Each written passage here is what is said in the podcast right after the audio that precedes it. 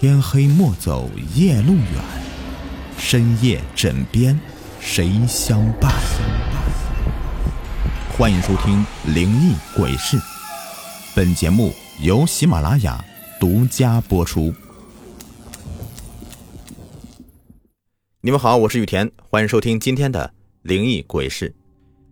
最近我这边呢被下架了很多故事啊，呃，其实这个原因是什么呢？说我涉及到了真实灵异。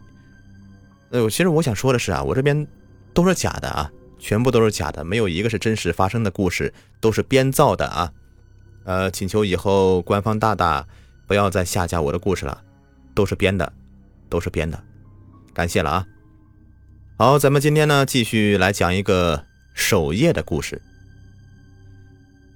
我老家呢是在西北的一个小村子，由于地理环境太过偏僻。每次回去啊，我都不得不忍受长时间的旅途折磨，有将近三十多个小时在火车和汽车上面度过。那年冬天，等我到家已经是晚上九点多了，三轮摩托在我付了钱以后，一声清鸣便消失了。大门内的老柴狗却警醒的叫个不停。谁呀？是二小子吗？母亲的声音从屋子里传过来，我应了一声。母亲拖着棉鞋给我开了门。吃完母亲给我煮了一碗面以后，我才想起一直没有见到父亲。村头张家老头过世，你爸守夜去了。母亲仿佛看透了我的心思。我所在这个村子很小，因此谁家有点事儿，大家都会出份力，特别是丧事。我们村有守夜这个风俗啊。就说，在人死以后，村子里每户出一个人，拎着一卷黄纸来到主人家里，然后围坐灵堂上，静静的守上一夜，算是对死者的缅怀和悼念。我对母亲说了一声，便朝张家走去。一进门就看到灵堂前的父亲，他和大伙儿围坐在一圈，中间是一个破瓷盆做的火炉，里面是烧得通红的老树根。我的眼光越过围坐的众人，看向他们身后的灵堂。一张帘子挡住了我的视线，帘子前的一个小方桌上放着香炉，里面插着几根线香和一支细竹棍。棍子上面系着一个引魂幡，幡上是曲曲折折的符文。香炉旁边是一个一盏清油小灯。随着我走进来啊，一股风将油灯的火焰吹的是东摇西晃的，衬得整个灵堂更加的诡异。我和认识的前辈同辈们打了个招呼以后，便让父亲回家休息去了。因为守夜是一件很耗人精力的事情，大家就那么坐着，除了聊天，基本也没什么其他娱乐，对着一盆火耗着时间。许是白天坐车久了。在火盆旁边坐下没多久，我的眼皮就开始打架了。面前温暖的篝火更是滋长了困意，我不知不觉就睡着了。一股冷风吹醒了我，睁开眼才发现灵堂的门敞开着，之前坐的人呢，此时一个也不剩，只有火盆里的木炭在无力的烧着。我站起身来。伸伸懒腰，准备回家。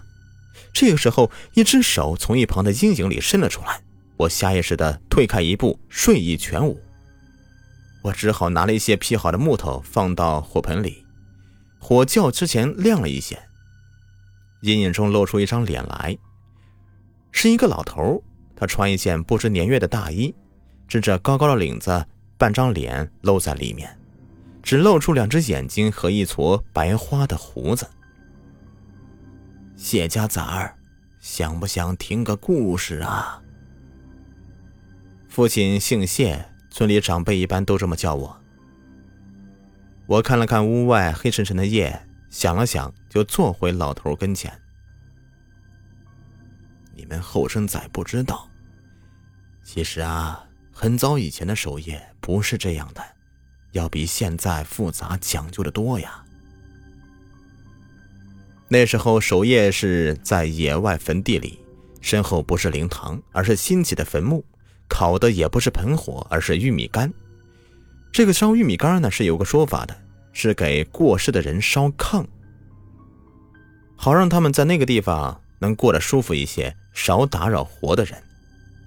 虽然是这样，但有一个地方的坟墓却是没有一个人敢去，那就是北山。老辈人说那里的阴气重，时常有鬼声传出，那声音我听过，很吓人。有一年，大概也是眼下这个时节吧。记得当时是下了一场不大不小的雪，山上到处都是白白的。李家老头子就是在那场雪中去世的，八十多岁，两个儿子送终，有福的人呢。李家大儿子从外县请了一个名头很响的阴阳先生为老头啊看坟地，最后去了一趟北山，在那儿看上一块地，说是什么福音之地，埋那里的话。能够富三代。李家兄弟对先生的话十分的相信，就决定用那块地啊来埋自家的老头。一切收拾妥当，一个问题却难住了兄弟俩：那么谁去给李老头守夜呢？村子里的人呢，包括他们自己在内，对北山坟地都有一种天生的恐惧。李家兄弟为此好几宿都没有睡好觉。一天，终于想起一个人来。这个人呢，就是二十四。这个人呢，在当时是很有名的人。为什么有名呢？一是他和常人不一样，常人的手脚一共有二十个指头，而他有二十四个。他的名字也就是这么来的。他还有一个特点，就是胆子特别大。他曾经跟人打赌，要去坟地睡一晚，最后是他赢了。听说李家兄弟愿意出三十块钱，虽说是去北山守夜，二十四也应了下来。那年头，三十块钱可了不得呀，比一些干部一个月的工资还要多呀。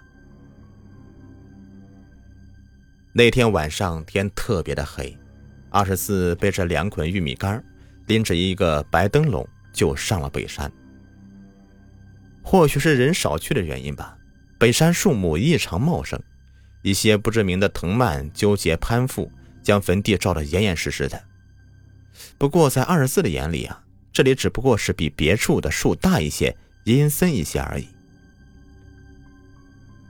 到了坟地，二十四先抽了一锅旱烟，然后慢慢悠悠地将玉米杆点着，火光惊起了一群不知名的鸟，也照亮了周围的环境。他身后就是新起的李老头的坟，坟前的石碑亮晶晶的，像玉一样。李家的守夜有特别的规矩，除了烧炕以外，还要点天灯，这是阴阳先生特别叮嘱的，大概是为死去人指路吧。除了这些呀，还需要在离坟地不远处的钉一根画有符咒的木桩。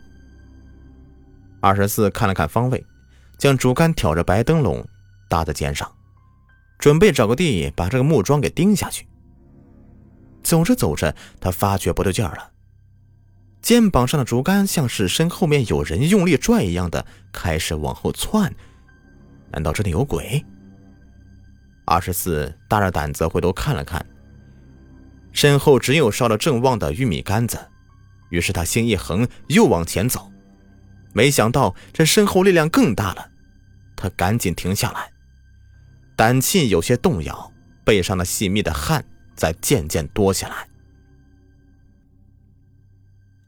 僵持了半天，他心想再耽搁下去的话也不是事儿，于是，在外衣上蹭了蹭手心的汗，又试着往前走了一步。嗖的一，他肩膀上的杆子一下子就没了。他回头一看，竹竿带着灯笼已经飞上半空了。明晃晃的白灯笼像月亮一样迅速升起，二十四有些目瞪口呆，以前睡坟地的胆气一下子都泄光了，两腿像风中的枯叶一样抖动起来。这时候他也顾不得什么方位了，从怀里取出木桩，迅速往地上一插，然后从旁边捡起一块石头，几下定结实了，赶紧起身往回走。接下来，更让二十四胆战心惊的事情就出现了。转过身的他，再怎么用力都无法挪动一步，就仿佛刚才那只手的兴趣转移到他的身上，死死的拽着他的一条腿。正当我听得兴起时，也是故事高潮的时候，老头却突然停下来。后来怎么了？听得入迷的我有些着急。第二天，村里人在坟地找到已经死去多时的二十四，他就那样的站着，两条腿一前一后，像是在走路，眼睛瞪得很大，手也紧紧的握着，竟是被活活吓死的。村民在离他不远的地方还发现一根竹竿和那盏灯笼。老头慢悠悠的摸出旱烟袋，一阵风吹进灵堂，油灯又晃了晃，盆里新放的木条还未燃着，起了一阵的烟，呛得我直咳嗽。老头用一根木条将火挑了挑，我看了一眼，头皮立刻开始发麻。这老头伸出的手上有六根指头，一根瘦小的指头像是不合群的羊，远远的支在手掌旁边。那个几十年前就已经被吓死的二十四，竟然就在我身边，而且还抽着旱烟给我讲了一个关于守夜的故事。我一动不动，静静等待着，希望天快些亮起来。老头没有动作了，只是吧嗒吧嗒的抽着烟。他的静默在我看来是最阴险的不怀好意。他在观察，找我的破绽。我愈发不敢动了，连呼吸都是小心翼翼的，双手也暗自抓紧。如果他突然发起动作，这个木凳也许能够替我挡一挡。我们的对峙持续到窗外开始发白，村子里的狗叫起来。随着狗叫。抽烟的吧嗒声也消失了。我是被张家二小子叫醒的，我并没有对他说起作案自己的经历，只是做了这么一个决定：以后再也不要去守什么夜了，也不要再听到那个“守夜”这个词，永远都不要。好，本期故事已播完，感谢收听。